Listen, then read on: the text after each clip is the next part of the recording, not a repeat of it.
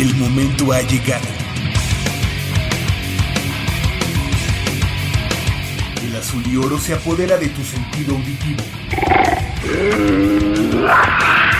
Esto es Goya, Deportivo.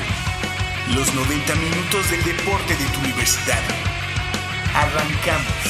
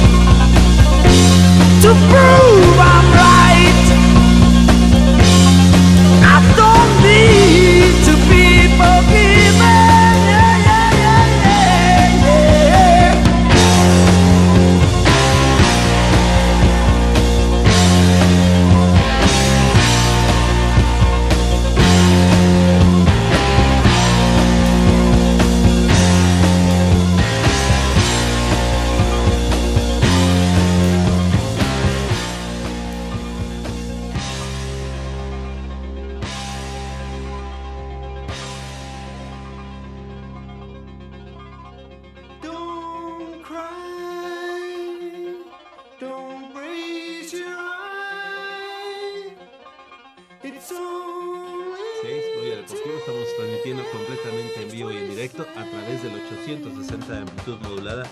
Desde esta nuestra casa, Radio Universidad Nacional, yo soy Javier Chávez Posadas y les doy la más cordial de las bienvenidas a 90 minutos de deporte universitario, deporte de la máxima casa de estudios de este país. Del otro lado del micrófono nos acompaña Crescencio Suárez en la operación de los controles técnicos, que también vino aquí con nosotros a este, este pues, programa navideño que tenemos hoy en Goya Deportivo. Nuestro productor Armando Islas Valderas, que como siempre está ahí al pie del cañón. Y de este lado del micrófono me da mucho gusto eh, recibir y dar la bienvenida a mi compañero y amigo Leopoldo García de León. ¿Cómo estás, Polo? Muy buenos días. Bien, Javier, muy buenos días a ti y a todo el auditorio. Y este, lo que son las cosas, 24 de diciembre y todavía hay mucha información, porque el hecho de que sean fiestas de fin de año, no deja de haber este, bastante información y un recuento de, de lo que ha sucedido en el,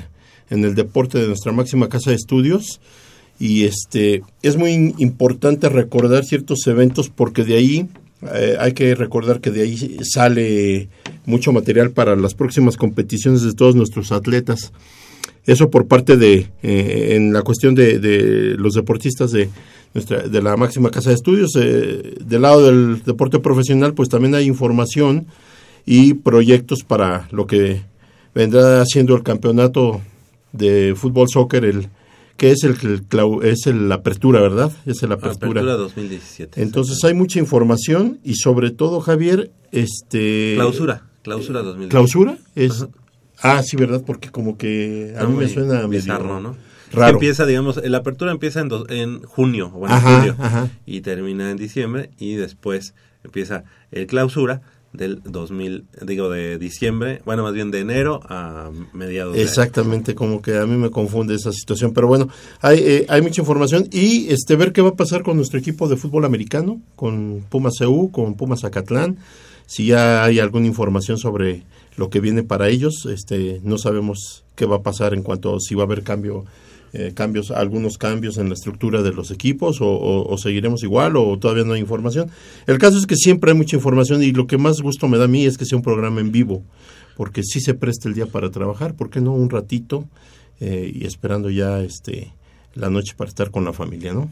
Exactamente, les mandamos una felicitación a todos nuestros amigos Radio Escuchas que se levantan con nosotros, que se despiertan aquí a eh, escuchar Goya Deportivo. Les mandamos una felicitación y que sea lo mejor para esta noche y también dentro de una semana cuando sea eh, pues la bienvenida al año nuevo y obviamente pues este 2017 que sea lo mejor en cuanto a salud, en cuanto a trabajo para todos nuestros amigos radioescuchas, para todos los universitarios, para todos los mexicanos.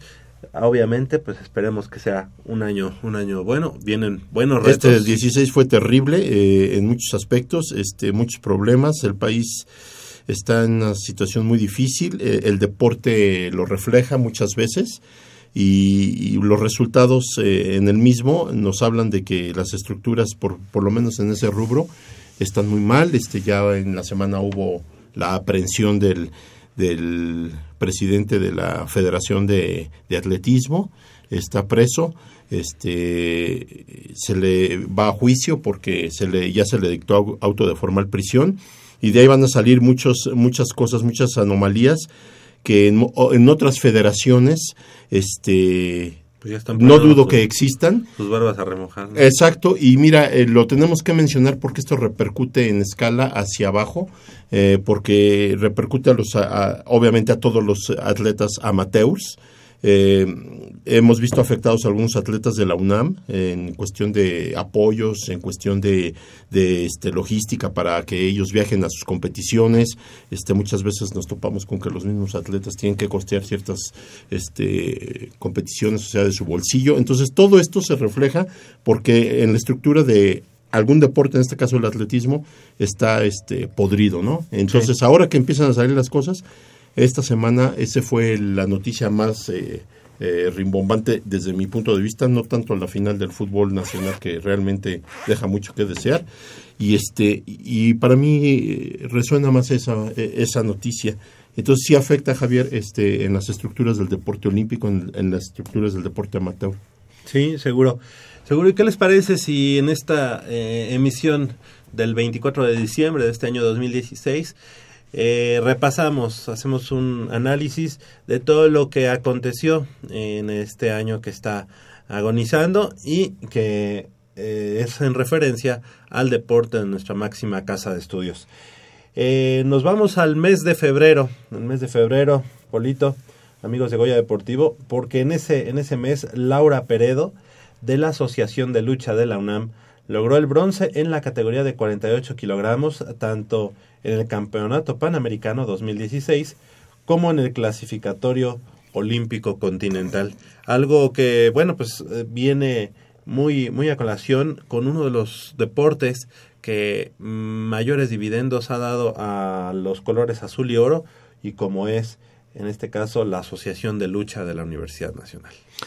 También el equipo representativo de béisbol de la UNAM se proclamó monarca del Campeonato Nacional de la Primera Fuerza de la Comisión Nacional Deportivo Estudiantil de Instituciones Privadas, CONADEIP, en su primera participación en el certamen. Ese fue un juegazo que creo fue en Monterrey, ¿no? Fue en Monterrey y venciendo precisamente en su casa a los borregos salvajes del TEC de Monterrey, Campus Monterrey, en, eh, en béisbol, como ya lo comentabas, y siendo campeón, ah, campeón el equipo de Pumas de, eh, de este certamen que organiza la CONADEIP, es decir, pues la, la de, de instituciones privadas. La verdad es que yo creo que ya ahorita a lo largo de este año y viéndolo un poco en perspectiva, creo que uno de los mayores logros deportivos de este 2016 que se nos va, yo creo que fue el, la consecución de este campeonato por parte de los Pumas en el Nacional de Primera Fuerza de la CONADEP, venciendo, como ya decíamos, al TEC de Monterrey, Campus Monterrey, allá mismo en la Sultana del Norte. Una, un logro importante y que posteriormente tuvimos aquí, aquí en Goya Deportivo, a los amigos de la novena universitaria que se proclamaron campeones. Así es, Javier. Para marzo, para marzo. por- Andrea Po Castrejón, alumna de la Facultad de Psicología, se adjudicó medalla de bronce en la categoría 70 kilogramos durante su participación en el Abierto Panamericano de Judo en Buenos Aires, Argentina. Andrea Po, que pues se ha convertido en una de las eh, principales cartas del judo universitario, eh, hay que decirlo, ella precisamente como es de alto rendimiento, muchas veces está eh, pues concentrada para ese tipo de competencias y la verdad es que eh, Andrea Po, que también en algún momento fue premio eh, Puma, premio al mejor estudiante deportista de la Universidad Nacional, se llevó esta medalla de bronce en la categoría, como ya te comentabas, de menos de, de 70 kilogramos, allá en el abierto panamericano de la especialidad en Buenos Aires, Argentina. De hecho, sigue siendo un referente del deporte universitario. ¿eh? seguro, seguro. Conquistó la UNAM seis medallas de eh, seis medallas, una de oro, dos de plata y tres de bronce durante el Campeonato Nacional de Remo 2016, efectuado en la pista Virgilio Uribe de Cuemanco. Sí, la verdad es que el remo universitario, tanto el remo como el canotaje, en este caso el remo, este, la, la verdad es que han sido también otras de las disciplinas que históricamente han dado buenos dividendos para la universidad. Hay que, hay que recordar que ellos están en Olimpiada Nacional, representan a la universidad de esa manera.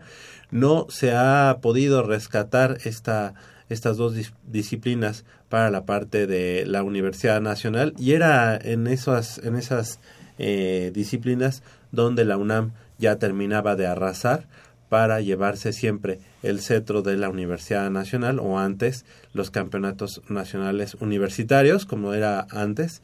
Y bueno al quitar ese tipo de, disciplinas eh, siempre todo se hizo eh, pues favoreciendo a las universidades del norte que tenían en algún momento ciertas disciplinas, quitando otras donde no eran muy fuertes.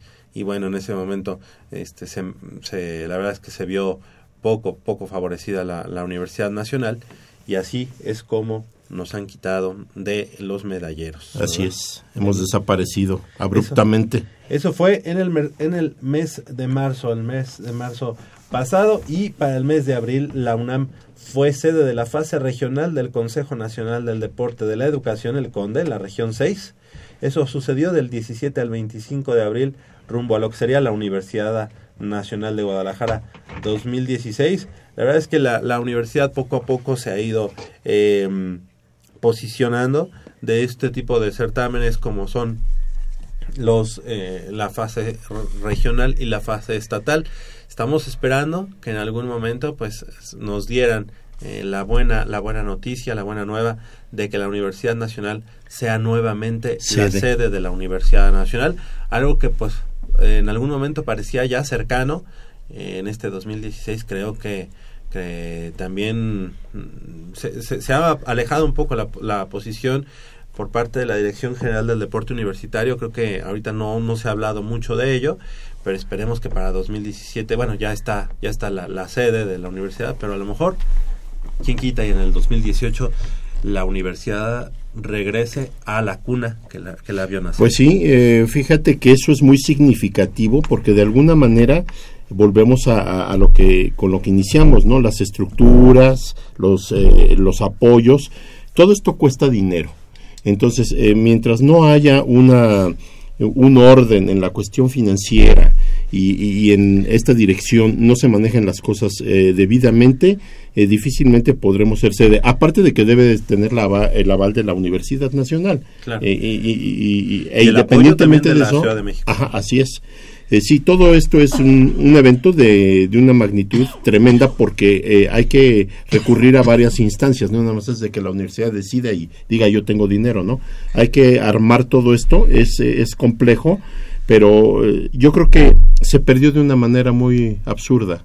eh, dejó de ser la universidad importante, dejó de ser la universidad del centro de atención y, y nos han ido ganando este, este tipo de eventos eh, fuera de, de la ciudad, ¿no? Así es, y le damos en este momento la bienvenida a nuestra compañera y amiga Michelle Ramírez Corral. ¿Cómo estás, Mich? Muy buenos días. Muy buenos días. Hoy no tan contenta porque pues venimos con un poquito de, de enfermedad, ¿verdad? Entonces eso te bajonea tantito. Pero este pero aquí ya ya viendo uh, eh, todo lo que nos, nos sucedió durante el año y sí fueron cosas muy muy importantes y al respecto de lo que están haciendo comentario eh, de la Universidad Nacional en la presencia de la Universidad Nacional, eh, pues sí, de- definitivamente deberíamos este, retomar esa posición que durante los años 70, 80 este, estuvo como muy palpable para la UNAM y que ahora desafortunadamente no ha sido, híjole, tan evidente, tan evidente y, y pues ni modo, tenemos que ahora sí que remar contra corriente y estar ahí presentes con todos los chavos, ponerlos las pilas, cada quien desde su posición, desde, desde su trinchera, pues al máximo, al 110% o al 200 si se necesita. Creo que el rectorado de el, del doctor Guillermo Soberón Acevedo fue uno de los que mayor, eh, eh, digamos, fuerza le dio al deporte universitario en ese en esos años eh, mediados de los 70 fue cuando precisamente se mm, se manda a hacer el logotipo actual del deporte universitario. Eh, se crea la Dirección General de Actividades Deportivas en ese momento y recreativas. Y bueno pues se da un auge importante al fútbol americano al, al mismo fútbol soccer que es incluso cuando se crea la asociación civil el, club Universidad Nacional. Es decir como que se le da una infraestructura eh, tanto económica como deportiva como en cuanto a cosas instalaciones. Y eh, esto se ha venido fortaleciendo en algunos este, cuatrienios con algunos rectores, caso concreto del doctor Juan Ramón de la, Juan Ramón de Fuente, la Fuente. y del doctor, obviamente, eh, el doctor Narro, Narro.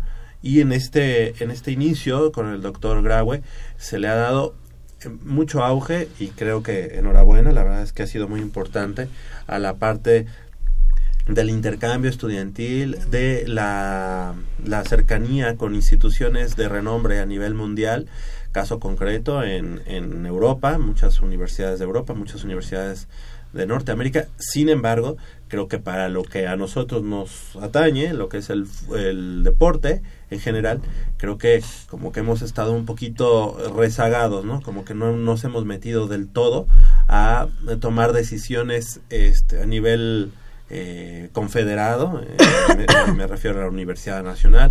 Esperemos, esperemos que este año 2017 sea ya en el que se voltee a ver a la, a la universidad en el aspecto deportivo y se busque, no sé, eh, la inversión externa, que eso sería muy importante para. ¿Sabes ¿Qué? qué? Ah, No, adelante, adelante, ¿Sabes qué, Javi?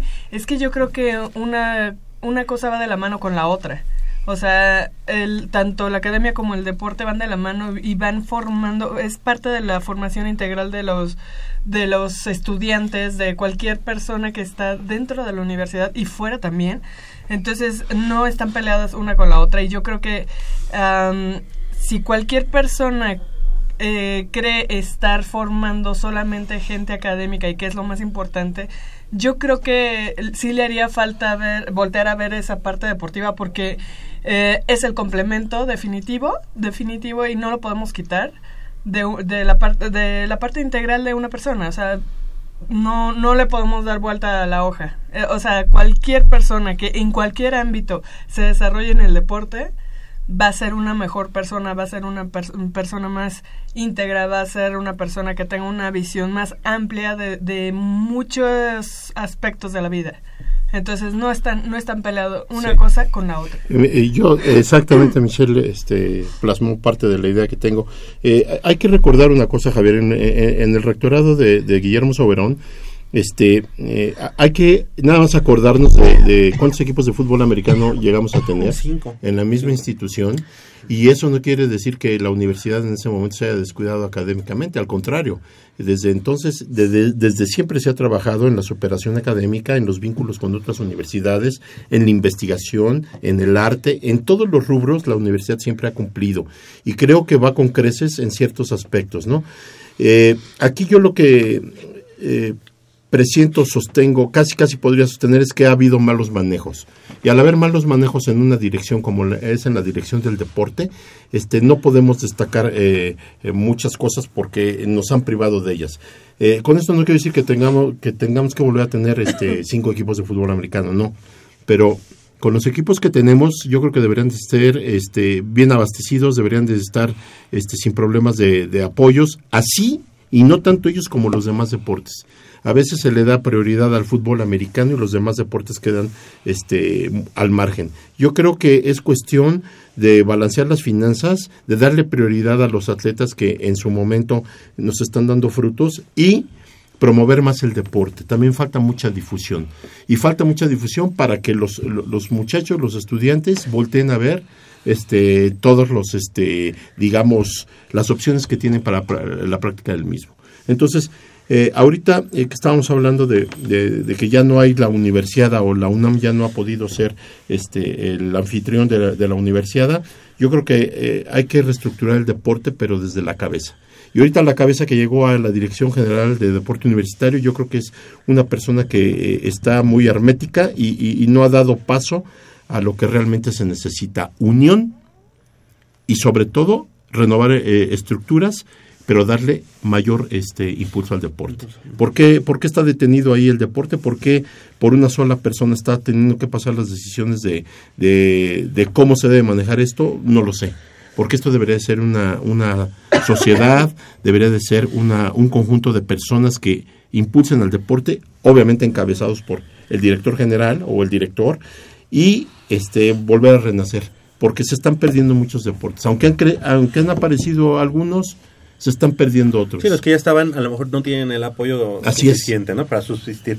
Y le damos la bienvenida a nuestro compañero y amigo Jacobo Luna. ¿Cómo estás, Jacob? Buenos días. ¿Qué tal Javier, amigos de Goya Deportivo, aquí en la mesa y que nos están escuchando desde su hogar, en su cama, este, tapaditos con una cobijita en esta mañana de 24 de diciembre tan fría?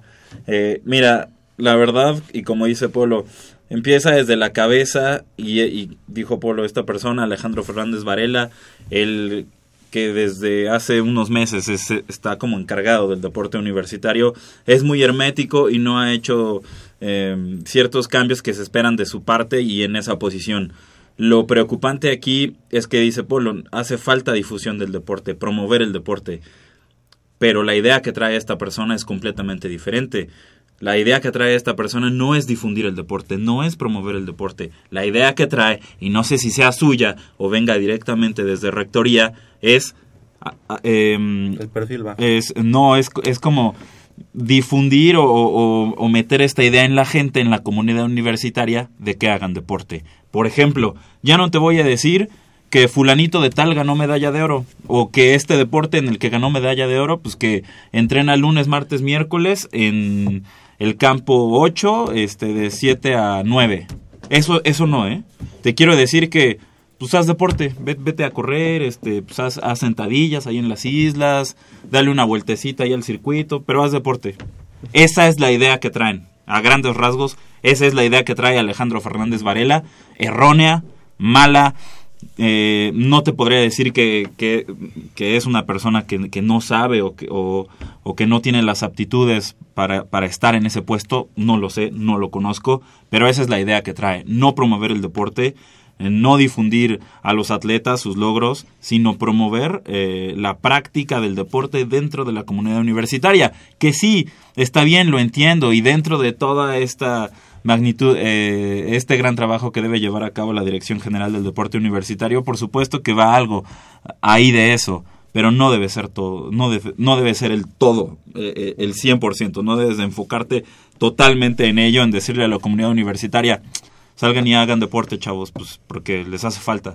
No, es promover el deporte, promover a tus deportistas y lamentablemente eso no lo vamos a ver mientras esté este rector o mientras esté Alejandro Fernández Varela al frente de la Dirección General del Deporte Universitario. Bien, pues eso, eso es lo, lo acontecido en abril. Eh, yo mm, no me quisiera nada más meter en, en esta situación porque en los siguientes meses vamos a tener precisamente esa, esa carnita para, para, para seguir platicando al respecto.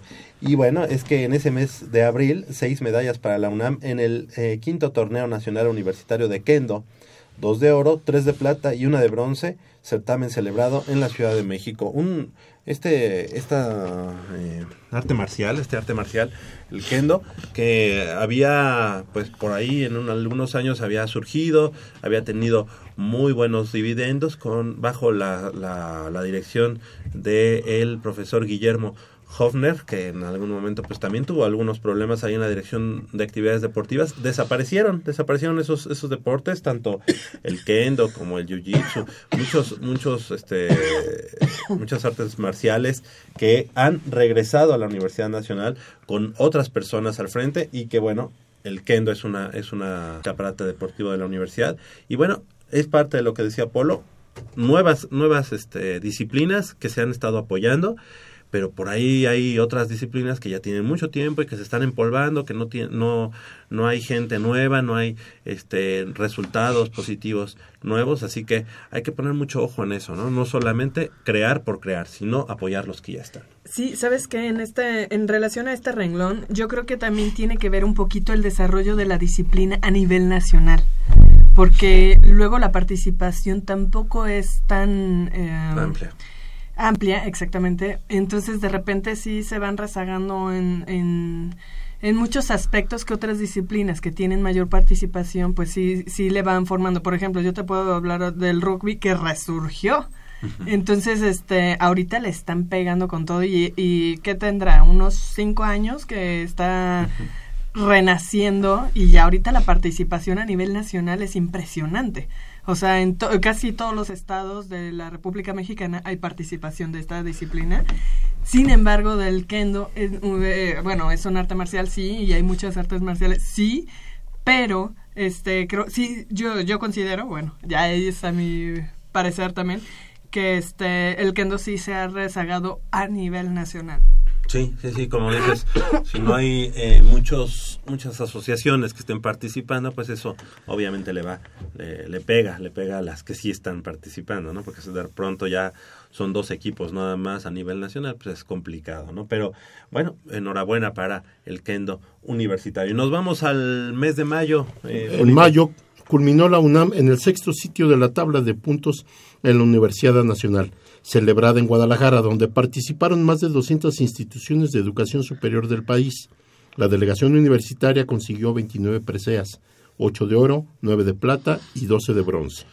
Una eh, participación en la Universidad Nacional eh, muy discreta, muy, muy Sí. de bajo perfil eh, para la Universidad Nacional. Creo, creo de manera muy personal y yo creo que también completando, bueno, complementando lo que ustedes habían comentado sobre las eh, esta, este acontecer de las autoridades universitarias, creo que queda muy, muy mal la universidad para- parada en, en un certamen así. Eh, la UNAM puede arrasar en certámenes de ingeniería, en certámenes de computación, en certámenes de derecho, en certámenes de todo. Si al momento de ir a una competencia deportiva se cae al sexto sitio de la tabla de puntos, y recuerdan ustedes, o me pueden recordar, en qué lugar quedó en el medallero, Por ahí del décimo, ¿no? como el 12, sí, en el lugar número Dos. 12, Ujú. creo que eso no se merece una universidad. Luego que Que- 2014 quedamos en tercero, en 2015 me parece que en cuarto o quinto, Ujú. Y este año hasta el doceavo, la verdad sí es, o sea, tam- es preocupante y es, Ajá. y es un lugar que no se merece la Universidad Nacional. Así se, así, así eh, las autoridades digan al día de hoy que se está invirtiendo más en que tengan mejores laboratorios. El deporte es algo que te va a vestir y que te da pues, este, un, un aparador importante a nivel nacional. Y que en este momento se hable más, deportivamente hablando, de los Tigres de la Universidad Autónoma de Nuevo León, porque llevan muchos años siendo campeones de la Universidad Nacional y que la UNAM no esté por lo menos en los tres primeros lugares es algo preocupante. No sé qué opinan. Sí, definitivamente lo es. A, ya, a mí me llegó a pegar como atleta y definitivamente ver llegar a los Tigres de repente es, dices, uy, traen de- detrás masajistas, traen detrás este todo todo el apoyo económico de académico, bueno, eh, es, es una parte ahí que, que, luego mencionamos la parte académica de los Tigres, pero sin embargo las pocas la, la poca el poco apoyo que pueden tener ellos ahí ahí está. Eh, que si hay que hablar con los maestros para que ellos puedan asistir a tal o cual lugar o tal competencia de federación o de universitario, lo que sea, ahí está el apoyo. Entonces, este, de repente tú llegas con tus con tus ganas de ser a los eventos internacionales, digo, perdón, a los eventos nacionales y, y dices, bueno, aquí estoy compitiéndole a todo el background que traen ellos, ¿no? Entonces de repente sí se, sí se siente la desigualdad que hay entre una y otro... Pero te das cuenta que las dos universidades son públicas. Sí. ¿no? Entonces, ahí creo que ha sido un mal manejo nuevamente de la Dirección General de Deporte Universitario en, esta, en este momento, porque bien podría a la universidad no costarle ni uno de sus atletas, ni uno.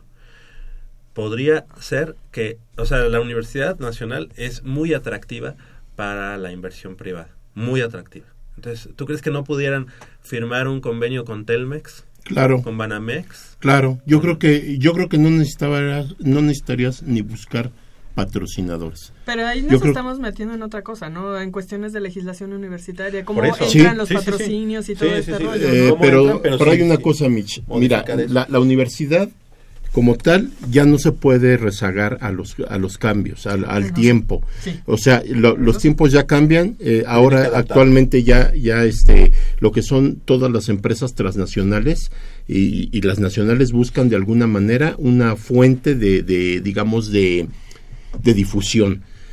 ¿Qué mejor difusión les podría dar la Universidad Nacional? Habla del, de lo que tú quieras, de la empresa que tú quieras. Yo creo que las empresas se mueren de ganas porque algún día haya alguna apertura por parte de la universidad, porque saben que va a ser un beneficio mutuo. ¿Sabes qué? Ya la ha habido.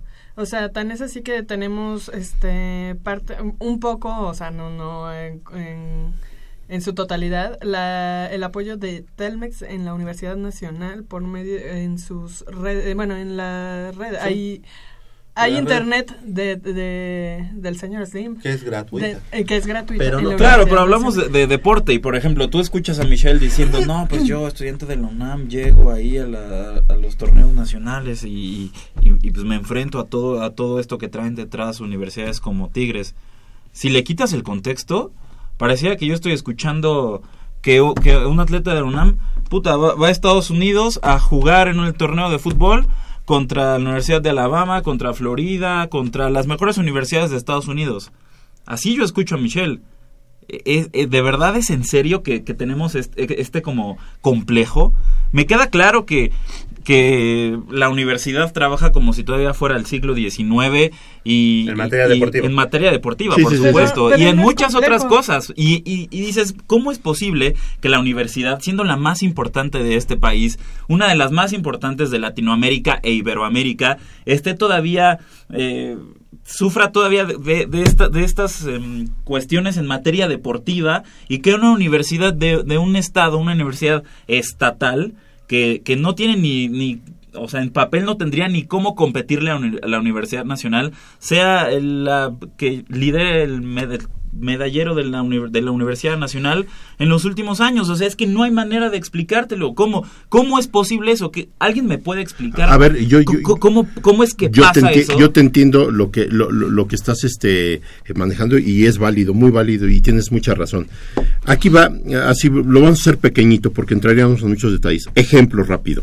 Este, eh, el atleta de la UNAM no tiene apoyo y no estoy hablando nada más del económico, estoy hablando de la infraestructura. Por ejemplo, ¿Cuántas veces no se han ido los muchachos en, en, en, este, situaciones precarias? Camiones a destiempo, camiones... Ya, no, yo no estoy hablando de que vayan en avión, ¿eh? Estoy hablando de camiones que ni siquiera tienen la calidad como para transportar a unos jóvenes por De 15 horas, Chiapaluca. 10 horas. Ok. Aquí el problema, ejemplo, el maestro fulano de tal psicología no te va a dar chance. A mí no me interesa si tú eres el mejor o el peor. Aquí me presentas para tal fecha esto. Y si no, estás pelas. Entonces el muchacho empieza con un problema. eh, el impedimento por parte del profesorado. Dos. Muchas veces el muchacho... A, las- a- a- a ver, Espérame. en, en, en, en- en esa parte, ¿está bien? O sea, bien. recuerden que hay libertad de cátedra en la UNAM. Sí, claro. sí. Yo creo que Yo creo que el profesor está en su derecho. Ah, no, no, decir, no, no. Yo creo que está en su Y no derecho. critico al Eh, profesor. No güey, critico pues al- no me importa si eres eh, eh, Juan Camaney, eh, no me importa porque pues aquí pues no estamos en- Así aquí es. en esta en esta aula pues no estamos practicando fútbol soccer. Exacto. Sí, Estoy sí, contigo. eso pues es, es muy de aparte, comprendo y acá debes de cumplir. Digo, Sí. tampoco debemos así como... No, no, no, no, no. No, No, Mira, creo que el apoyo no va tanto por el lado del pro- de, no, de- de- esto- de voy, a la hacer, academia. voy a hacer una, ca- una Ajá. cadenita. Ese es uno de los tantos obstáculos. Otro, eh, las distancias, que muchas veces eh, el deporte que tú practicas no lo tienes en, en, digamos, si vives en satélite, no lo tienes en, Acatlán, tienes que venir a Ciudad Universitaria. Los tiempos de, de los jóvenes muchas veces eh, son en, en la ciudad, hablo de la ciudad, son este, complicados porque al no estar en el campus se te dificulta un poquito más. Esa es otra. Luego, la práctica, la práctica de tu deporte muchas veces el entrenador, no voy a generalizar, pero muchas veces el entrenador eh, no, no, tiene los recursos para, para eh, plasmar el entrenamiento. Ejemplo, gimnasia, atletismo, no sé, que les falte eh, aparatos, que les falten equipos de entrenamiento. El entrenador no sé hasta dónde eh, percibe un salario. Él es su trabajo de 10, 12 horas o, o 24 horas es el deporte, entonces no sé qué tan bien remunerados estén. Entonces muchas veces, no estoy hablando de todos, puede ser que el entrenador ya no se, se sienta motivado. O sea que también ellos comen, también ellos necesitan eh, una atención. Es una cadenita de situaciones que a lo mejor han ido quedándose Claro. en stand-by. O sea, y que no han ido mejorando poco a poquito. Todo esto es un conjunto de problemas que el que tiene que resolverlo es el joven. El joven es el que tiene que resolver ese problema. Porque bien lo dices, el maestro fulano de tal está en todo su derecho y no tiene obligación de darte permiso ni de darte no, ni de ponerte el 10 porque... Exactamente. o sea, no, no, no, no. Yo estoy de acuerdo en eso. Son cosas diferentes. Pero sí son situaciones que en algún momento pudiera ser que le afecten al atleta. Ahora, el atleta como tal, desde ahorita ya sabe a, a- a los problemas que se va a enfrentar. Porque ya sabe que la estructura, y se lo han platicado y él lo ha visto, no es de ahorita, sino de, de- de tiempo atrás ya se manejan ciertas cosas que son este, Mira, anomalías. Yo creo que toda- todas esos- esas cosas que estás diciendo son bien, bien importantes, pero son como a nivel interno. Ajá. Yo me iría un poquito más a, a la parte externa. ¿Qué, ¿Qué está haciendo Tigres en el aspecto deportivo este, estudiantil? Muy fácil. Ellos no tienen, ellos tienen la ventaja de poder becar a un, a un, a un estudiante y meterlo a estudiar en la Universidad Autónoma de Nuevo León con número de cuenta, nada más por el simple hecho de ser buen, buen deportista. Deportista. Sí, sí, Esa sí. es una gran diferencia. Y eso en ningún lado se... se- O sea, se, se- Es se el dice. patrón de las universidades gringas, digamos. Ajá. Yo te, yo te, te- no, o sea, te meto pero, a estudiar. pero, pero con, con requerimientos, o sea, sí Mínimo. con mínimos requerimientos académicos. Aquí, O sea, para- porque para imagínate si, o sea, para- pero para estudiar sí, imagínate mínimo. si Herminio, Ro- oye, Herminio, Herminio Rojas, que, que, que estudia medicina, oye, pues es que pues tu promedio de la prepa pues estuvo horrible, pero pues vente aquí a jugar americano y ahí pues escoge cualquier carrera. O sea, ¿qué, Claro. o sea, ¿qué doctor va a ser Herminio Rojas si, si tú, si tú, tuviera si- tuvieras e- esos parámetros? No, o sea, ¿qué Yo no profesionistas, qué profe- sí, o sea, qué profesionistas, qué profesionales vas a formar? No, claro, también. Por eso, pero es que a ellos no les interesa eso. A ellos lo que les interesa es ganar. ganar. ¿Cómo le hacen? beca- ah, en Sonora vieron lo que hacía el Tec de Monterrey en la década de los 90. Veían, Reclutar. veían un este un deportista, un gran atleta entalado, vente para acá, tú ve- vente para acá En- en- y hacían no te vayas tan lejos, se van a, a lo que hoy es Campeonato Nacional Juvenil y a la Olimpiada Nacional a reclutar a toda esa gente, tanto el TEC de Monterrey como la, la Universidad Autónoma de Nuevo León. Y, y sí, Y definitivamente. es por eso que nosotros decimos, nosotros en ese en ese Rubro, nivel, sí. en ese nivel no vamos a poder competir y qué bueno, y qué bueno, porque Sí. entonces No, vamos a es que, saber pero es que ¿por qué decimos nuestro- jamás vamos a poder competir? No, Porque Pues la es misma que- institución no, te porque. No, claro, y a, y a- y eso vas. O sea, es la misma institución. O sea, está, es- o sea comprendo los, los puntos que explicabas, Polo, y que hay, hay, hay mucho como en juego y que es como algo en cadena. Pero todo eso, todo eso, por arriba de todo eso, están las autoridades, las autoridades del deporte universitario. Está Alejandro Fernández Varela, está el rector. Entonces no podemos esperar que con cada cambio de rector y con cada cambio de, director ahí, en la DGDU, digamos, ay, bueno, pues ojalá y, pues, y este fulanito, pues ahora sí, pues llegue a cambiar la estructura del deporte y, neta sí haga algo importante por nosotros. No, eso no va a pasar, eso jamás va a pasar. Vamos a jugar un poco a ser subversivos. ¿Quiénes son los únicos organizados dentro de la comunidad universitaria e incluso a veces no son de la comunidad universitaria? Esto, estas personas que están eh, metidos en los, salones tomados de la, universidad, Universidad Nacional que hay por todos lados, en todas las facultades, ¿qué hacen ellos cuando eh, están inconformes con algo? Van a rectoría, ponen sus tiendas de campaña, sus casas de campaña, ahí se ponen a dormir, a acampar, ponen sus este mm, manteles, sus pancartas, queremos tal, queremos tal, pues eso es lo que hace falta en el deporte universitario.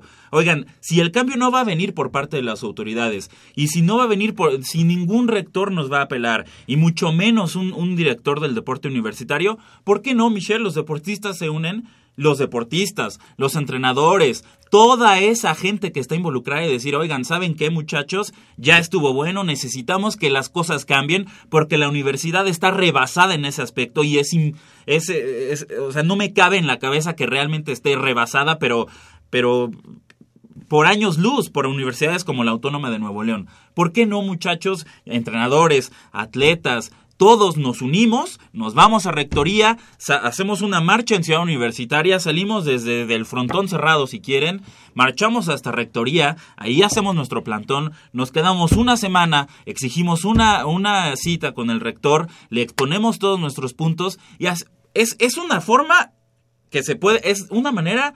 eh, sin violentar Sí, absolutamente no, claro, sin nada. violentar nada. Es- sin y- violentar y nada. fíjate, pero se puede hacer. Esa Oye, marcha la si, puedes si hacer llevamos, dentro del si campus. llevamos, oye, es que ¿cuántos años vamos a seguir con lo mismo? ¿Cuánto, Javier, cuántos años vamos a seguir con lo mismo? Goya Deportivo tiene 26 años. Estoy seguro que en esos 26 años la, la plática ha sido la misma. De, yo llevo en Goya Deportivo, que les gusta, 5 años. Desde que estoy en Goya Deportivo la plática ha sido la misma. No, pues es que las autoridades pues no apoyan. Cada vez que viene un nuevo atleta, las autoridades pues es que no apoyan, no hay apoyo. Bueno, las, eh, si, ellos, si ellos no van a hacer nada, pues que venga por parte de nosotros, entiéndase nosotros, eh, atletas, entrenadores, yo, yo mismo, si eso, si eso se, se podría, si eso se hace, yo mismo ahí estaré una semana acampando fuera de, rectoría esperando que el rector nos reciba y le entreguemos un pliego petitorio, ¿sabes qué, rector? Queremos esto, queremos esto, queremos esto. Y si no lo das, pues aquí seguimos y a ver cómo le haces. Y, oye, o sea, es, es una, es una medida radical, pero si a esos fulanos les funciona, ¿por qué a nosotros no? Que somos realmente parte de la comunidad universitaria, que realmente exigimos algo, que, te- que tenemos bases, que tenemos argumentos para exigir un mejor trato y un, y un mejor apoyo o un apoyo, porque a veces hay que decir que el apoyo es, decir, inexistente. yo creo- yo creo es, que- es una posibilidad real. Al Sí, deportista claro, sí, como sí, tal, sí. o sea, al deporte como tal, eh, yo me refería, no podemos nosotros ponernos en el, en el mismo nivel de la Universidad Autónoma de Nuevo León, me refiero a no podemos becar a los alu- a alumnos de otros lados y traerlos aquí porque no porque ellos tienen que pasar primero un examen aquí, que es un examen que no es fácil y que no Sí, todos claro. pasan para tener un lugar en la universidad. Y después de eso, ya estando, ya teniendo a nuestro equipo de, de, de que la no por universidad, sus logros deportivos van a estar van a estar. ahí. Exacto. Pero entonces, ¿qué es lo que sí podemos hacer? ¿Qué es lo que sí se puede hacer? Yo creo que muy importante la detección de talentos, muy importante el hecho de que los entrenadores estén debidamente capacitados y actualizados. Ajá. Y remunerados, porque en, mu- en muchas ocasiones no que pero es que Bueno, es- ¿y, es y a qué vamos un con eso? Necesitamos es que que, los entrenadores hablen entre ellos, se un unan círculo. y exijan. ¿Sabes qué? Nosotros entrenadores, pues exigimos una mejor paga para, para que los atletas tengan Pero mejores resultados. Y yo te voy a decir algo, ¿eh? Aparte de la paga, el mismo- los mismos entrenadores deberían de exigir cursos de actualización, de exigir, no de que se los den por favorcito, ¿no? No, no, no. ¿Sabes qué? Nosotros requerimos de este curso y queremos que nos lo Sí, vengan a dar aquí o me mandes a, a- a donde yo lo pueda tomar, obviamente pagado por ti y no por, no por otra cosa, sino porque la misma institución va a ser la que va este, a salir beneficiada. Pero fíjate cómo todo es un círculo donde nos estamos mordiendo la cola, ¿no? O sea, vuelves a lo mismo, vuelves a lo mismo. Y yo estoy de acuerdo. Sí, hay que Eh, pagarles más, sí, pero- pero, pero, a necesitas ver, más Michelle, calidad. Así es, Sí. así a es. ver, Michelle, ¿tú ves descabellada esa idea? No. Que, que, que toda la, comunidad deportiva universitaria realmente se una y vaya a exigir mejoras para, para su, su trabajo, para el trabajo que se Yo hace creo con que los atletas. No está, no es una idea tan descabellada, pero creo No, que pues es que no es primero nada habría. Creo, uh, bueno, me estás preguntando. Creo que primero habría que agotar otras instancias que no se han hecho. ¿Como cuál? Que- ¿Como cuáles? Como, como cuál, como ir ¿Y por qué no se han hecho? O sea, ¿por qué si pides y pides y, ay, pues ojalá y nos apoyen? Ay, pues es que los de la eh, autónoma traen masajistas. Bueno, ¿por qué entonces en tantos años no se han hecho esas cosas? Ah, tendrías que ir con cada entrenador y preguntarle, oye, ¿por es qué que, no te es has que esa es la bronca. ¿Por qué ir no? con cada entrenador? ¿Por qué no es, por qué no, por qué en lugar de decir tendrías que ir con cada entrenador, por qué no dices, bueno, tendrías que ir con los entrenadores? Eso me, eso me, me habla, me dice, pues que no están unidos, que cada quien ve por su lado. Definitivamente no lo están. Ahí está, entonces, entonces no es una idea, es una idea viable que se unan, saben que si tú atlet, si yo entrenador de atletismo no me llevo contigo entrenador de natación, bueno, sabes que dejemos a un lado las diferencias, vamos a unirnos por el bien de nuestro de, de nuestra comunidad deportiva, gremio. Pero de tampoco nuestro están gremio. separados, Jacobo. No, no, no, Lo pero es que parece, o sea, ¿por, no, qué, por qué no pueden unirse y exigir condiciones al rector? ¿Sabes qué, rector? Nosotros, de- deja tú lo subversivo, que eso me exalté, pero, pero realmente exigir una, una mm, cita, una audiencia con el rector y exponer eh, las necesidades, lo que se necesita, y solo de esa manera te van a escuchar y solo de esa manera va, va, va a poderse la- las tener un cambio. No sabrán de, la- de las condiciones. Es que no Ah, no, saben. claro. No, No, de- no, de, de de hecho, saber saben. que no Sí. saben. De saber No, sí saben, saben. pero hacen que no ven. Exactamente. Es que eso, eso sucede entonces en todos Así los es. estratos, porque eh, acabamos de decir de los entrenadores. ¿Por qué los entrenadores? No, pues ¿por qué? Porque tengo aquí mi, ¿qué? Mi huesito, mi coto de poder pequeño. Ajá. Que eso Yo voy- también Si yo es- voy y pido, igual y me quitan, ¿no? Exacto. Que eso es lo que normalmente sucede.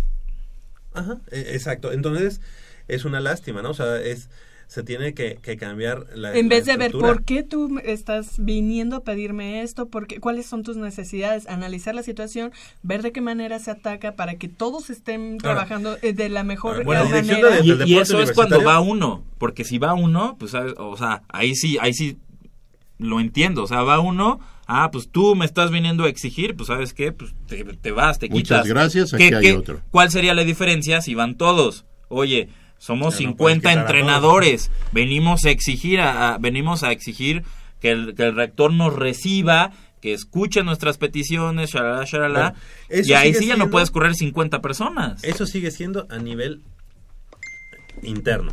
Ahora, vámonos a un nivel externo. Necesitamos, necesita la universidad adecuar sus, su lineamiento, su legislación para, para dejar que entre en la, la, a los tiempos de hoy.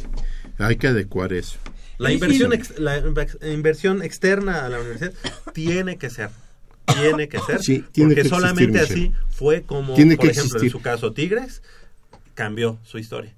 ¿Tú crees que Tigres no tiene a Cemex como respaldo? Ay, no, claro, que los tiene. por Tranquilamente, los entonces- tiene. Y yo no, sus y yo no me niego a esa becados, posibilidad tampoco. eh, al contrario. Fíjate, va a la ser muy bueno. universidad, eh, orgullosamente la universidad siempre ha sostenido, eh, digamos, sus gastos y ha salido avante en muchos rubros y prueba de ello que en la investigación somos una, universidad de veras eh, incomparable, eh, y hablo del país y a nivel este iberoamericano.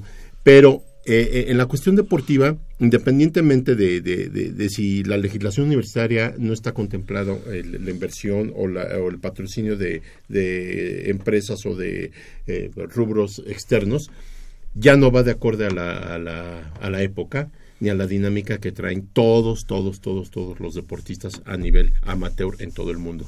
Este, yo creo que la universidad haría mal en no en seguir en, en esa cerrazón. La universidad lo que sí podría hacer dentro de esa legislación, obviamente, valga la redundancia, sería legislar con la entrada de, de inversionistas o de apoyos de una manera especial. Por ejemplo, ¿eh? se me ocurre, eh, si, ok, entren y yo la única manera en la que te voy a poder este, hacer difusión va a ser en el- la pantalla del Estadio Olímpico. Quien vaya a, la- a los juegos de americano de soccer, ahí podrá ver que yo te hago patrocinio en o digo este difusión en los en las pantallitas. Yo no puedo yo no puedo meter este eh, tu escudote aquí de este San Rent o no puedo meter acá el logo de sí, no por decir algo. Porque sí, aba- aparte de que no va con esa idea, no va con esa cultura, digamos, este, la, Bueno, la vestimenta de pero los sabes, mira, si a mediano y largo plazo te va a dar, Ah, claro. pues también le pones el pegote. pero a lo ¿Cuál mejor es el dice se lo, pero a lo mejor dice se lo pongo en el, en el pants, pero no se lo pongo a la playera de competición. Oh, Pero, pero sea, independientemente de es eso, que- o sea, como que esas, esas cosas mínimas, de que si va o no va, que, oye, qué orgulloso me siento de que mi playera de Pumas esté sin un patrocinador. Sí, pero estoy en último lugar. Pues, si, si tú la llenas, pero me vas a dar el apoyo y eso se va a redituar en resultados, Ah, claro. yo no tengo ningún O sea, problema. no, ¿eh? no, así, o sea, no tengo bronca en parecer Morelia, estampa, o sea, todo lleno de, de, de- de- Pero fíjate que esa es la mentalidad que se necesita ahorita en las gentes que dirigen el deporte. Porque eh, estamos con gente rezagada, gente hermética, gente que trae... Y yo creo que aparte de ya del temperamento o del carácter de, estas, de, de- de esta persona, Pero- este ya trae alguna línea. Pero ni siquiera, ni siquiera se ha dado así como que a la tarea de decir, Nada, vamos a hacer nada. Es, es un ente que está cobrando ahí nada ¿Cu- más. No, o sea, ¿cuántos siente de que, se siente que Secretaría de Salud y quiere Sí. poner a hacer a todos ejercicio, pues no. ¿Cu- o ¿Cuántos sea, de nosotros, de, de nuestra comunidad universitaria deportiva, cuántos son de de élite, digamos? Y entonces poner así como esos este, escalafones, ¿no? Entonces, ustedes son top, vamos a tener cierto apoyo económico y de alimentación para, para estos que son top. Estos que están en proceso, vamos a tener otro tipo de apoyo económico y también alimentación. Y estos que están abajo, otros así, pero siempre alimentación, siempre Exacto. procurar por ellos. ¿Por qué? ¿Por qué no tener un solo este comedor, por ejemplo, para deportistas universitarios? Este, sería fabuloso. de- sería de a fabuloso. 15 pesos la comida, el desayuno y la cena. Por eso, pero no le vas a cobrar. Bueno, no, 15 pesos, cobra en 15 ese aspecto pesos. yo creo que sí tendría sí tendríamos que ver bien qué dice la legislación Pero es que universitaria a lo tendría- No, es que la tienes que ver. Es que la no, tienes no, que no, no, modificar. sí, estoy de acuerdo. No, no me, no me caso con la idea de que no. O sea, es que no, Pero, no nos, ¿hasta vamos qué a, punto? no nos No. vamos a centrar en qué dice la legislación. ¿Hasta porque qué punto? Porque que también se, va, se puede prestar y me cae que, que, que, que podría suceder que estén pensando que se va a privatizar cierta parte de la universidad o cierta parte del, Bueno, una de cosa es- todo lo que es. Una cosa es lo que la está- gente crea estaremos- y otra No, no, cosa no, es lo que, lo, lo Pero que realmente... Mira, por eso la huelga del 99. No, no, no. No, espérame. yo creo que llevaba otro No, fondo. pero ok, pero mira, ahí bueno, en un principio fue eso. El, el- el edificio de biología que está a la entrada del jardín botánico, ese, ese edificio fue No, construido sí, no, por el Fondo Monetario Internacional. Y te voy a decir cómo estuvo la cosa. Pero es una organización. Espérame.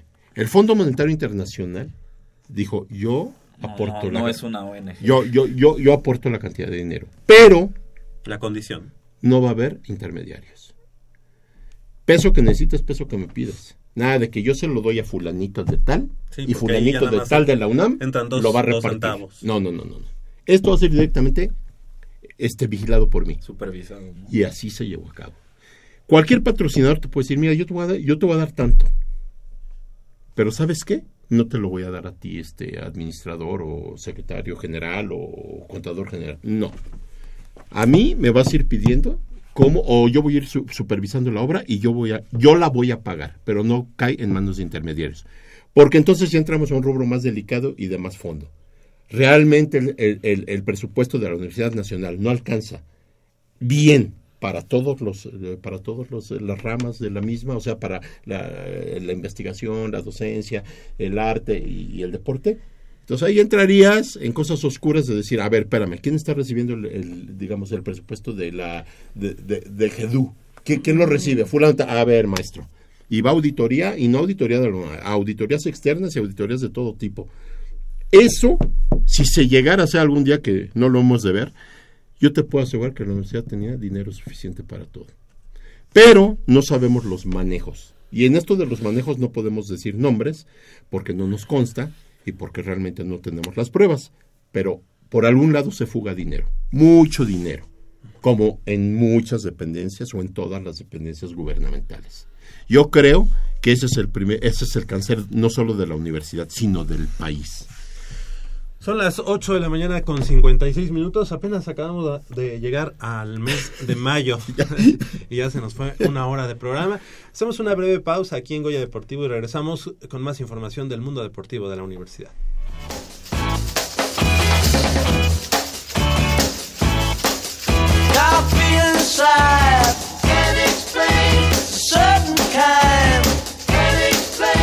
I feel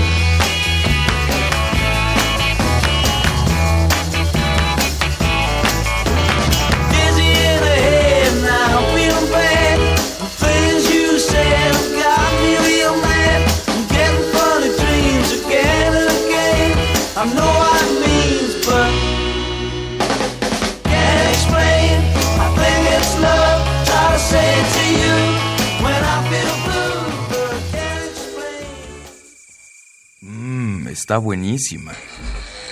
Papá, ¿qué estás viendo? No, no, no, no, no es nada. Estoy viendo mi Facebook, mi amor. Pero ese no es tu face. Sí, ya sé, pero por favor no le vayas a decir a tu mamá. ¿Qué es lo que no me tiene que decir, eh? ¿Eh? ¿Otra vez? P- perdóname, por más que intento no puedo dejar de verla. La pasión por el deporte también causa adicción. www.deportes.unam.mx Noticias, videos, convocatorias, medicina del deporte y mucho más. www.deportes.unam.mx El deporte de la UNAM también está en la web. Goya Deportivo, la voz del deporte universitario.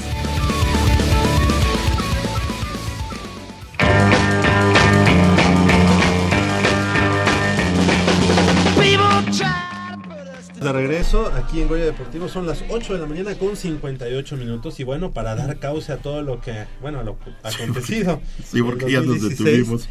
eh, en ese mismo mes de mayo, el equipo femenil de la Cross de la UNAM se adjudicó el campeonato de la Liga Universitaria de la Especialidad. Se impusieron cuatro goles a dos a la Universidad de las Américas Puebla en la final y los varones obtuvieron el subcampeonato de esta especialidad, de este nuevo deporte que es el lacrosse. Nos vamos a junio. Así es, Javier. Para el mes de junio, el equipo representativo de la Universidad Nacional se coronó campeón de la, de la Liga de Escalada Estudiantil al sumar 2.475 puntos. Aquí en Goya Deportivo tuvimos al equipo de escalada en aquel momento. Y también en ese mes de, de junio, Carla Itzel López Lozada, integrante de la Asociación de Deportes sobre Silla de Ruedas de la UNAM, obtuvo medalla de oro en el lanzamiento de jabalina eh, para la Paralimpiada Nacional efectuada allá en Acapulco, Guerrero. ¿Qué más tuvimos en junio, Polito? Los fighters de la Universidad Kwansei Gakuin de Japón se llevaron el primer tazón internacional universitario tras imponerse a los Pumas CU por 17 a 13 en un duelo escenificado en el Estadio Olímpico Universitario. No. Un- un- una derrota que, que nos dejó mal sabor de boca ahí frente a los Mal japoneses. presagio para esa tempo- esta Claro. temporada que acaba de concluir. Exactamente, y nos vamos al mes de agosto. Así es, Javier. Para el mes de agosto, la, la mediofondista y fondista Brenda Flores, en la especialidad de 10.000 metros planos, egresada de la FES Iztacala, y Daniel Vargas Osorio, de voleibol de sala, egresado de la Facultad de Ingeniería, fueron dos de los exponentes universitarios que compitieron en los Juegos Olímpicos de Río de Janeiro 2016.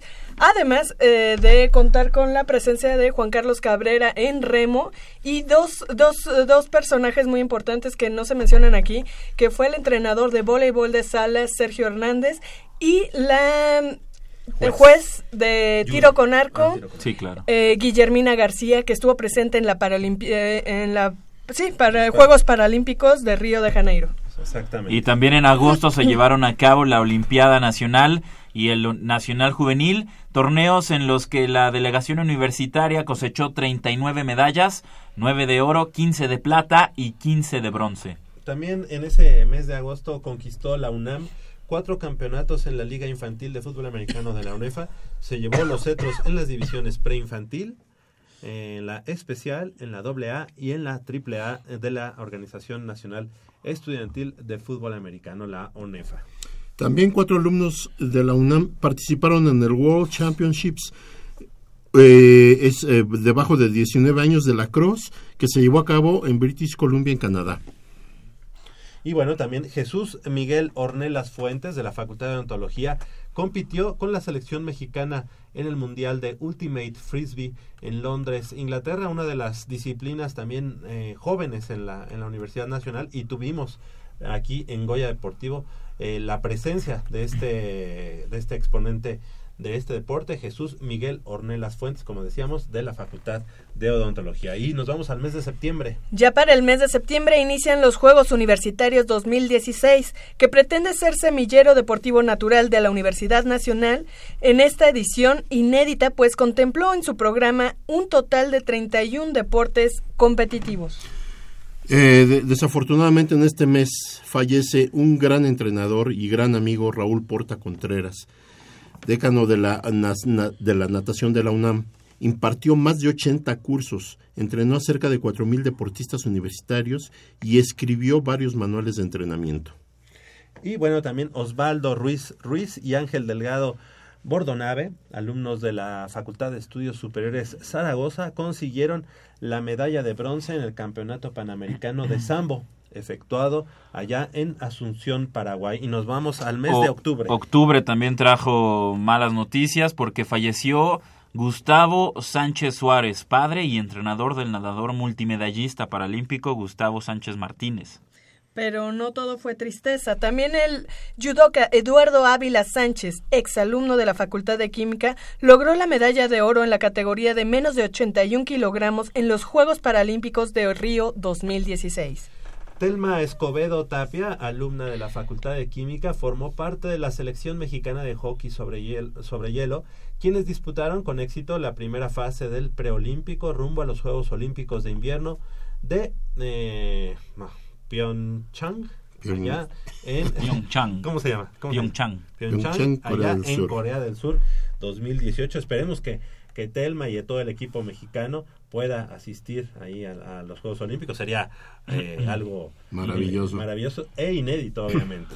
La UNAM fue sede de la final de rugby Americans North Championship, en donde la selección mexicana derrotó 32 a 3 a su similar a su similar de Guyana, en la cancha del estadio de práctica Roberto Tapateo Méndez, con la participación de los alumnos Andrés Rodríguez Ramos de la Facultad de Ingeniería y Diego Ramírez Aguilar de Química. Y también en octubre, pero en Medellín, Colombia, Cristian Sánchez Hernández, que es representante de la Asociación de Luchas Asociadas, valga la redundancia, de la UNAM, se colgó medalla de oro en la división de los 85 kilogramos estilo libre en el Campeonato Sudamericano Escolar de la especialidad. También en este mes Pum- eh, se realizó la edición 2016 del Pi- Pumatón Universitario, que reunió a cerca de 6.000 corredores de la comunidad universitaria.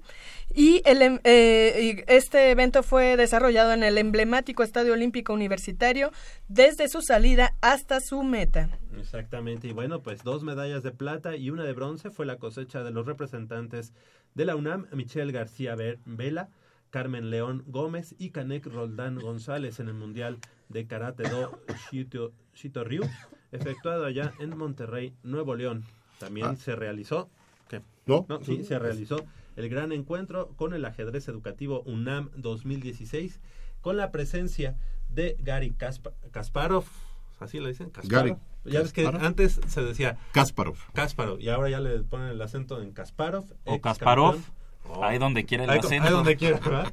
Yo, yo lo prefiero en la O, Kasparov. Bueno, ustedes. Ex campeón mundial Kasparov, este Kasparov. deporte ciencia. Y en noviembre Vámonos a noviembre. Hilario Ávila Mejía, profesor del equipo representativo del judo de la UNAM, fue designado ganador del Premio Nacional de Deportes 2016 en el rubro de entrenador, debido a los resultados que lograron sus pupilos en la disciplina durante los Juegos Paralímpicos de Río 2016, que ganaron dos oros. También la Universidad Nacional organizó el primer torneo nacional de tiro con arco para personas con discapacidad en el campo Lauro Franco Flores de Ciudad Universitario, donde Cintia Valdés Islas ganó el oro para la causa Aurea Azul. no, es Katia. Katia, Cintia Valdés. Sí, sí, la- perdón, Katia. La este, gimnasta, ¿no? Mm, Sí, ahí ya nos estamos este, equivocando. Su- es su hermana, su prima. Todo queda en familia. Katia y Cintia. ¿no? No, ¿qué más Y bueno, pues en noviembre, este, Fatal. la- lamentablemente, pues Sí. Puma CU eh, pierde la final de la Liga Mayor de ONEFA contra los auténticos Tigres allá en el Gaspar Más. 16-20, la verdad es que ya ni quiero mencionar, este, volver a tocar el tema de esta final. Sigo molesto con ese staff ¿no? de coacheo. Los jugadores pues le echaron ganas y, y demostraron que sí tenían, callaron bocas en esos playoffs, pero pues en la final Sí, eh, eh, fue, fue lamentable. Y además hay que decirlo, después de todo, todo este preámbulo que estamos este, comentando sobre el deporte universitario, cómo está la Universidad Autónoma de Nuevo León, este, eh, que si nos ganaron en el fútbol, soccer profesional también y todo eso, ese, ese, esos cuatro puntos de diferencia hubieran sido la gran diferencia, vale la redundancia, en el deporte de este año 2016. Sí, si los Pumas Ciudad Universitaria hubieran, y esa palabra hubieran, Esa palabra. hubieran ganado, creo que opacan muchas de las cosas que pasaron en este año 2016, como el campeonato en la Universidad Nacional para los para los Tigres de la Universidad Autónoma. Claro, Se hubieran claro. llevado a lo mejor el campeonato de la universidad y si Pumas se va y les gana el Gaspar más y se quedaron a unos minutos de hacerlo, opaca todo lo de la universidad. Así es. Ah, Que muchas veces este, esos, eh, esos triunfos que opacan lo demás no te dejan ver muchas veces la realidad, ¿no? Eso sí. Y es necesario que a veces eh, sucedan cosas muy desagradables para que te des Bueno, cuenta de y, estás y- parado. y si sigue el mismo staff de coacheo para la próxima temporada, pues ahí les encargo, ¿no? Que vean los playoffs de la NFL, pues para que vayan entendiendo cómo funciona esto cuando vas perdiendo por, por un, em, una posesión de diferencia, cuando tienes más de dos minutos en el reloj, qué se hace para obtener la victoria, ¿no? Pues que, que saquen este, anotaciones, que... Un, pase- que- un pasito al flag. un sí, a claro, la pues, que desquiten Sí, ¿no? esos 30 mil pesos, ¿no? O sea... Bueno, no, no nos- ganan eso, ¿eh? Nos vamos a- al mes de diciembre y Salvador Vadillo, así como Ana Gabriela Lozada, ganaron el Premio Universitario del Deporte 2016. Los alumnos de Química y Veterinaria, respectivamente, fueron galardonados como los mejores deportistas de la UNAM por sus logros en el año. Hilario Ávila, de Judo, como mejor entrenador, y en la categoría de Fomento, Protección e Impulso al Deporte Universitario 2015-2016, los ganadores fueron Guillermo Anotzin Cuautle y Marco Antonio Leal Torres, coordinadores deportivos de las Facultades de Derecho y de la Escuela Nacional Preparatoria número 8, Miguel Schultz, respectivamente. Felicidades a todos ellos. Eso fue, eso fue 2016 para el deporte universitario y bueno, pues la verdad es que estamos eh, muy contentos por todos los logros y estamos esperanzados en que el 2017, a pesar de todo lo, lo aquí vertido en, en el programa, pues se pueda, se pueda cambiar la historia y sea un 2017 azul y oro de la Universidad Nacional Autónoma. Será un mejor año. Mira, para, para que eh, nuestro deporte vaya resurgiendo poco a poco se necesitan eh, algunas cosas este rápido. Eh, uno, amor por la institución. Dos, saber qué es la institución como tal. Y Tres, trabajo. y realmente trabajar honestamente. Y te voy a decir, un director del deporte universitario no puede estar encerrado en su oficina 12 horas. Un director del deporte universitario tiene que salir a- al campus, tiene que visitar este, a todos, a todos, a todos, indistintamente, sus planteles donde se practique deporte para estar al día, para sentir, para comunicarse con el estudiantado, para eh, supervisar al profesorado y sobre todo para empaparse del deporte. Y si hay algún deporte que yo no conozco o del cual ignoro muchas cosas, señor, creo que hay gente especializada a la que me puedo acercar, preguntarle, aprender. Y yo creo que estas personas creen que lo saben todo y no son más que con eso no, no muestran más que su ignorancia. Nadie llegamos a ningún puesto sabiéndolo todo. Necesitamos asesoría, necesitamos actualización, necesitamos apoyo por parte de nuestra materia humana y de trabajo que son los entrenadores, los atletas. Aquel que cree que lo sabe todo y que sentado en un escritorio va a resolver los problemas está equivocado. El deporte universitario necesita una persona que le guste el deporte, que haya practicado el deporte, que haya sufrido y gozado de los triunfos y de las derrotas de, de- de la universidad, que sepa lo que es la universidad y no ser hijo de un fulano de tal y entonces eh, agarrar el puesto porque soy hijo de papá. Necesitamos una persona que salga a las canchas, que salga a hablar con los entrenadores, que vea los equipos que tenemos en los gimnasios, que visita al- a los equipos representativos, se involucre con ellos y, y, y- y dé soluciones. Una persona en una oficina, Javier, no sirve de nada. Aunque tú tengas y tienes todo el derecho de delegar responsabilidad en la gente competente de cada deporte, tú tienes que supervisar eh, con, eh, con acto de presencia este, todas tus instalaciones. Y segunda, las puertas de una dirección jamás deben de estar cerradas. Las puertas de una dirección son precisamente para eso, para la mejora, para la comunicación y para levantar el espíritu del deporte universitario. No podemos seguir en manos de gente apática. Y también que quede como tal vez propósito de año nuevo o como lección, como mm, moraleja de todo lo vivido en el 2016 para todo el gremio deportivo de la universidad. Pues no basta con quejarse y decir es que los de la autónoma o los de Chihuahua traen masajistas y es imposible que yo les pueda ganar. Eh, no puedo competir con todo el apoyo, contra todo el apoyo que ellos traen detrás. No puedo competir contra todo eso. No, dejen de quejarse, únanse como gremio y vayan y exijan mejoras, exijan mejores condiciones con el rector y con los encargados del deporte De universitario. forma respetuosa. Sí, claro. Los exhortamos a que de verdad son Sí. universitarios, son gente pensante, son gente que aman a la universidad, tienen los medios para ser personas de bien, ir como gentes decentes que son y trabajadores. Que se quiten el complejo de es. inferioridad. Solicitar una eh, cita con el señor rector. No es un complejo, yo no lo veo. No, como claro, complejo. cuando dices es que no le puedo ganar a la autónoma porque traen todo un apoyo No, no, detrás, no, no, no, eso es, es- un complejo de inferioridad. que se olviden de ello, que se unan y exijan, porque lo tienen que exigir, el apoyo, mejores condiciones para el desarrollo de su deporte, para el trabajo en el caso de los entrenadores, en fin. Cerramos aquí este, este tema. Son las 9 de la mañana con 13 minutos. Hacemos una breve pausa aquí en Goya Deportivo y regresamos con mucha más información del mundo deportivo.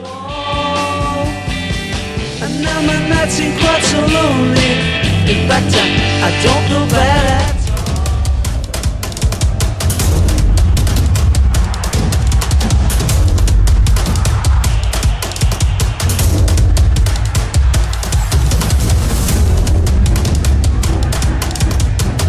Después de platicar eh, mucho por teléfono, porque el señor estaba fuera de México, eh, nos decidimos en contratar a Paco Palencia. Objetivos numéricos. eh, dos. Primeros. Mínimos. 25 puntos y calificar a la liguilla. Que aquí lo único que no te perdona la gente es que tu equipo sea displicente. Y eso es lo, lo único que no vas a ver en mi equipo. Con esta filosofía iniciaba una nueva etapa en Pumas, sostenida por un proyecto basado en finanzas sanas, formación de jugadores y resultados deportivos. Juan Francisco Palencia y cuerpo técnico serían la punta de lanza para cumplir con la encomienda. Un gran reto que no pudo tener mejor inicio.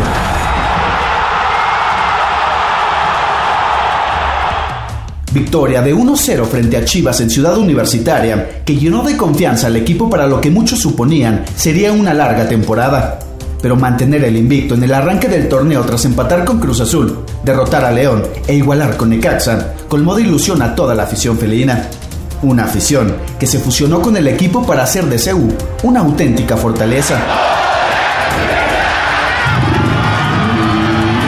Llegaron más triunfos en cascada en territorio Puma, contra Monterrey, Querétaro, Atlas y Jaguares de Chiapas. Britos que gana por arriba, el rebote lo tiene Gallardo, va a escapar Gallardo, va a escapar Gallardo, se le queda un poco la pelota, el centro, el remate, gol de Pumas.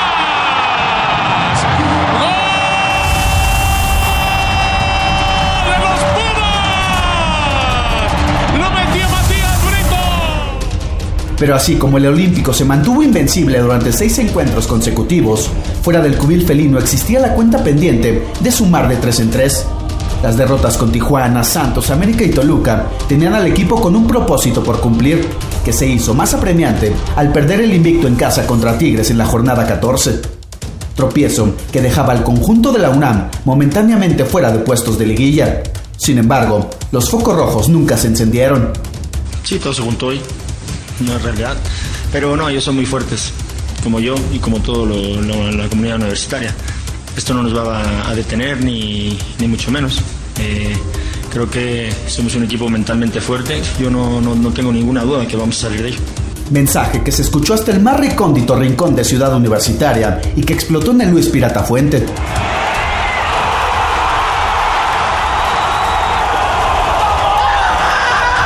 Goleada de 4 a 1 a Veracruz que llegó en gran momento y supuso el final de esa racha.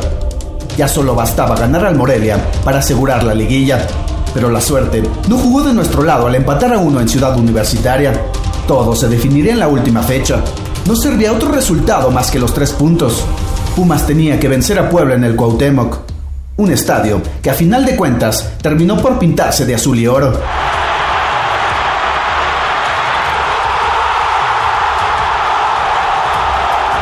Victoria que le dio a Pumas el pase a la liguilla, superando así los objetivos de inicio de campaña.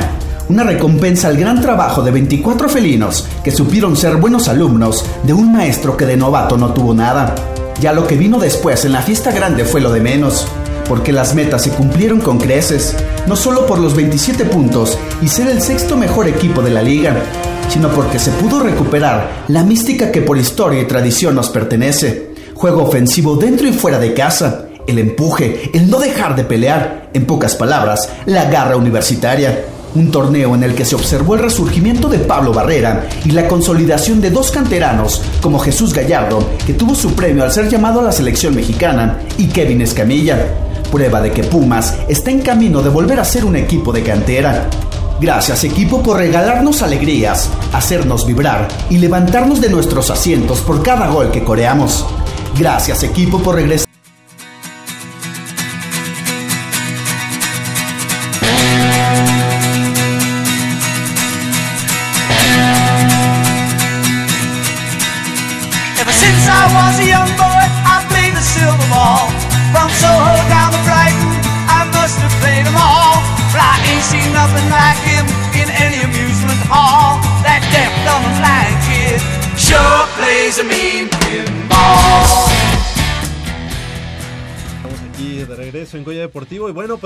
Pumas, los Pumas de la universidad que llegaron a las finales en la, en la temporada, que no, no pudieron este, dar una, un buen partido de cuartos de final en, en el partido de vuelta allá en la Sultana del Norte. Y lo que viene, lo que viene para el equipo de Pumas, todavía no está eh, al 100% el equipo, ha tenido dos descalabros en la pretemporada. Lo malo es que en el juego contra Sub-20 se lastima Britos, tiene una fisura en el tobillo y va para tres semanas. O sea, en tres semanas no podrá este, estar con los Pumas y, y- y creo que el campeonato empieza en dos semanas eh, más o menos. Este es una baja sensible por el momento. Ahora se va a ver. eh, Obviamente tendrá que entrar Castillo inmediatamente a tomar su posición de centro Que delantero. tampoco está entrenando ahorita con Pumas. El que tampoco, eh, no, eh, está arreglando la visa de trabajo, ya debe estar en estos días.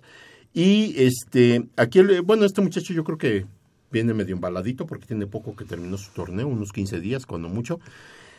Aquí la, la cuestión y la pregunta, la incógnita va a ser, ¿qué vamos a hacer? El, el- el- cuadro eh, no es como anuncian eh, en alguna página, este, que hay un, un- muchacho que escribe para una página de, de este eh, referente a Pumas, en el que todo es fatal para él, ¿no? Este, que se fueron cinco y nada más llegaron cuatro y que no sé qué, que sí, perfecto. Bueno, Universidad se reforzó, se reforzó de una manera, digamos, aceptable. Y si, se, y si siguen con la línea de darle oportunidad a la cantera, bueno, pues este, sabíamos que tarde que temprano, si esto se iba a llevar a cabo, iba a suceder esto, no llenar el equipo otra vez de refuerzos y seguir este, esperando a- o taponeando a, a los canteranos. Se vienen cosas interesantes. Yo no sé hasta dónde llega la capacidad de un Eric Vera, de este, Alan Mendoza. eh, de Alan Mendoza. Eh, confío en ellos, han tenido, porque han tenido fútbol, han tenido roce. Eh, Eric Vera salió campeón con el Necaxa y ascendió. Y este y ahora sí, digo, se nos eh, creo que se nos ha- hace ver eh, cristalizado eh, ahora sí la permanencia de Santiago Palacios en el primer equipo ya como titular, porque a la salida de estos eh, elementos que, que se han ido otros equipos ya es necesario subir a Santiago Palacios, probablemente Kevin Escamilla también ya tome un, un rol por protagónico más, más importante. Estos dos chilenos que llegan este, a- al plantel se hablan muy cosas muy buenas, sobre todo de Castillo, se hablan cosas maravillosas. Me agrada mucho por la cuestión de la edad, son jovencitos, 22, 23 años, eso nos ayuda mucho. Y vamos a ver de qué está hecho Pumas. Este Francisco Palencia ya ahorita no puede tener pretextos de ninguna especie porque ya supuestamente encontró la fórmula, encontró eh, el, juego que le quiere dar a Pumas y supuestamente los, eh, los jugadores ya lo asimilaron, ya entienden, ya saben a lo que va a jugar este el equipo. Eh, esperemos, esperemos que tengamos una mejor temporada. Yo sí deseo que Pumas obviamente llegue a la liguilla y hagamos y seamos protagonistas y sí aprender de los errores que probablemente se, co- se, se cometieron en, en los cuartos de final contra los Tigres. Tenemos precisamente el audio del director técnico del equipo de los Pumas, Juan Francisco Palencia.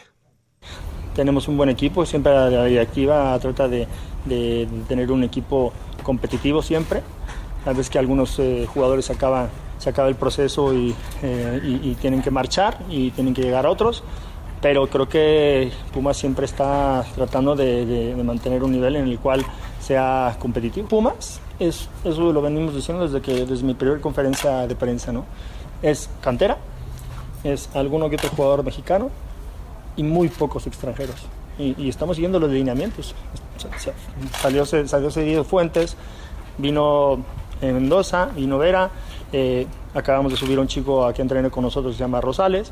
Entonces, el, el- tema es ese, no nos estamos saliendo de, los lineamientos que mantiene la universidad, de, priorizar el, el seguir dándole oportunidad a la cantera. Y sabemos que están preparados, el chico ya ha sido campeón varias veces, este, eh, Eric igual, entonces yo creo que eh, tenemos un equipo competitivo nuevamente. Ahora ya llevamos cinco meses o seis de trabajo que ya es mucho más benéfico para nosotros, ¿no? Entonces eso nos va a ayudar a que el equipo en principio tenga un mejor desarrollo desde la primera fecha, ¿no? O sea, tratar de llegar lo más este, apegado posible a ese 100% y, y, y igual que el equipo lo, re- lo recibimos bastante bien, eh, han trabajado bien el, viernes y el sábado, hoy fue un poquito más de, de volumen de, la carga, pero, pero ya reafirmando todos los conceptos que vamos a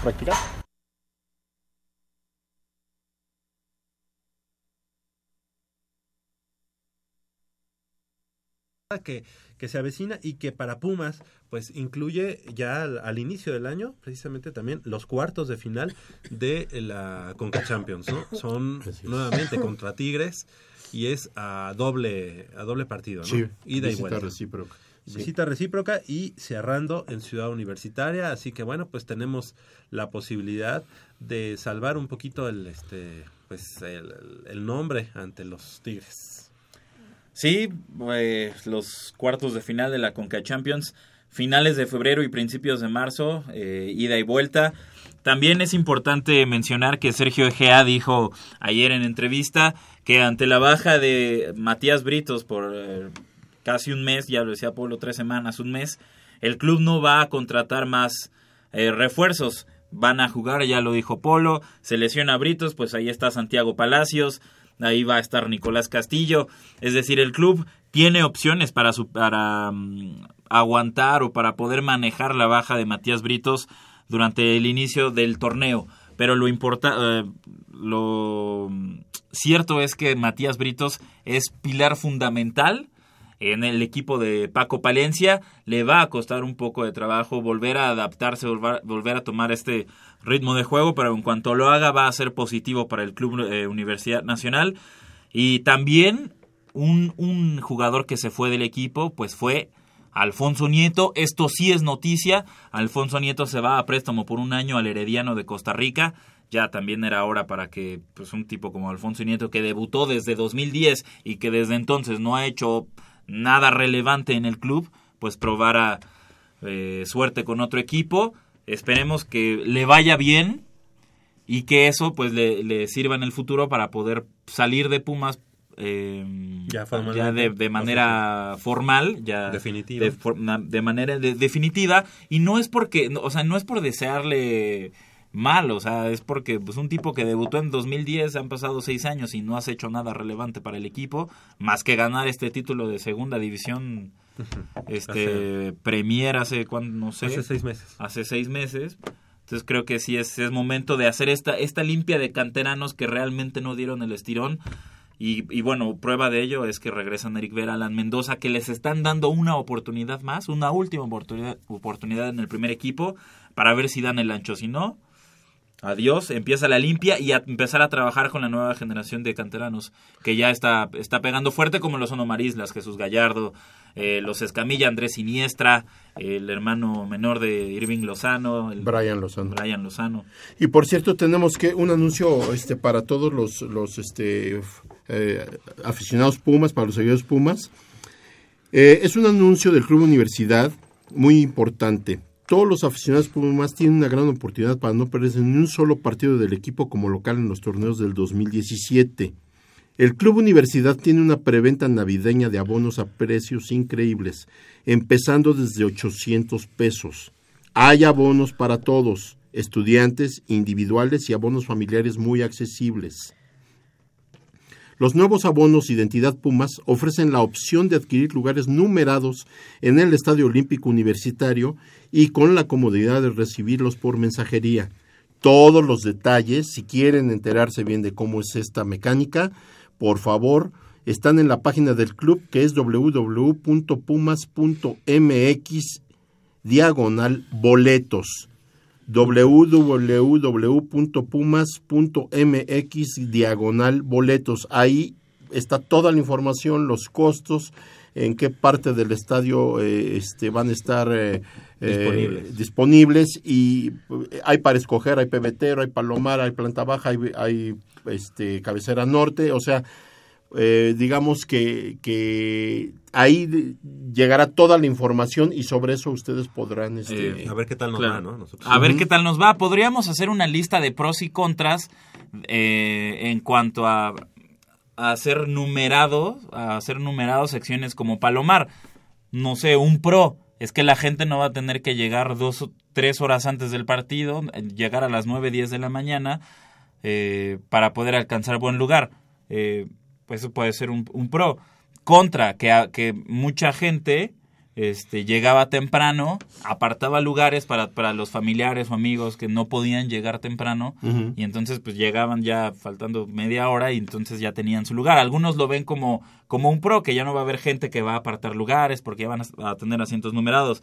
Ahora, la preventa navideña, porque así lo anunció el club, preventa navideña de abonos inició el 16 de, de diciembre, termina hoy sábado 24 de diciembre y en esa gran preventa navideña te vendían nada más dos localidades, que hasta ahorita son las únicas que están disponibles en Ticketmaster, que son Cabecera Norte y Pebetero. La- el torneo por Cabecera Norte te- eh, tiene un costo de 800 pesos. Si quieren comprar la temporada completa, bueno, también hay que, hay que, hay que especificar que el club está desfasado, que te está vendiendo torneo, que sería nada más el, el- el clausura meses. 2016, que serían dos meses, y la temporada que realmente no sería la temporada en sí, sino el año calendario 2017, Ok, ok. porque ya el segundo semestre de 2017 ya es la temporada, es el primer semestre de la temporada 2017-2018. Bueno, lo que pasa es que lo están haciendo por una cosa muy sencilla. Cuando se supone que tienes dinero, es... Es en diciembre, En claro. Sí, sí, sí. Le- lo, Te- lo te- te entendemos. todo el Sí, lo entendemos. El club lo maneja por temporada, pero eh, entiéndase que es como por el año 2017. Pebetero por el torneo cuesta 1.700 pesos y por temporada 3.000 pesos. A partir de mañana, del lunes 26. 26 de diciembre van a salir a la venta los boletos numerados para Palomar y Planta Baja. Va a haber los que incluyan liguilla y los que no tengan liguilla. Ahora pues va- vamos a ver en qué, eh, cuál va a ser el precio de, de estos boletos, pero lo que sí queda claro es que la Porra Plus va a cambiar de lugar. Por, por, lo- por esta información que tenemos, creo que, va- que es bastante seguro o, o casi 100% seguro que la Porra Plus la van a, a mover de lugar. Bueno, pues estamos llegando al final de esta emisión del sábado 24 de diciembre de este año 2016. Ya se oye por ahí el reno. Ya, ya está llegando aquí a Goya Deportivo. Este, la próxima semana, el sábado 31 de, de diciembre, será un programa grabado previamente, eh, con ediciones de algunas otras emisiones. Pero el siguiente, el siguiente sábado, que sería sábado 6 o sábado 7, sábado 7 de Sería sábado 7 de enero. 7 de enero, ¿sí? Ese sábado 7 de enero ya estaremos aquí en vivo y en directo con ustedes. Es decir, solamente nos vemos un, un solo sábado, pero obviamente va a haber aquí eh, programa grabado. Del otro lado del micrófono nos, nos este, operó como cada semana Crescencio Suárez. Muchas gracias por todo este año. Felicidades, Crescencio. Felicidades a nuestro productor Armando Islas Valderas. Felicidades a todos los Muchas gracias. radioescuchas. A todos los radioescuchas, a todos los universitarios, a todos los mexicanos, que nos vaya bien en este año 2017. Por hoy es todo, por este año en vivo es todo. Muchas gracias, Michelle Ramírez Corral. Muchas gracias Javier, muchas gracias a todo nuestro auditorio y a nuestros invitados también porque sin ellos no seríamos. Y muy feliz Nochebuena y próspero 2017. Muchas gracias. Gracias a Leopoldo García de León. Igualmente, Javier, este, muchísimas gracias a toda, a toda la comunidad universitaria, a toda la gente que nos escucha, a nuestros este, técnicos, a nuestro productor, a ustedes un abrazo muy grande en sus familias, un abrazo a toda la familia universitaria y que tengamos mucha salud para que se cumplan todos los proyectos del año que viene. Muchas gracias a Jacobo Luna. Gracias a ustedes, amigos, a Crescencio Armando, a todos los que hacen posible Goya Deportivo para que semana tras semana pues llegue a muchas personas, a miles de personas a- en toda la República Mexicana. Feliz Navidad, feliz año y lo mejor para 2017. Pensé que decir, venga Tigres. algo. Yo soy Javier Chávez Posada, les agradezco el favor de su atención.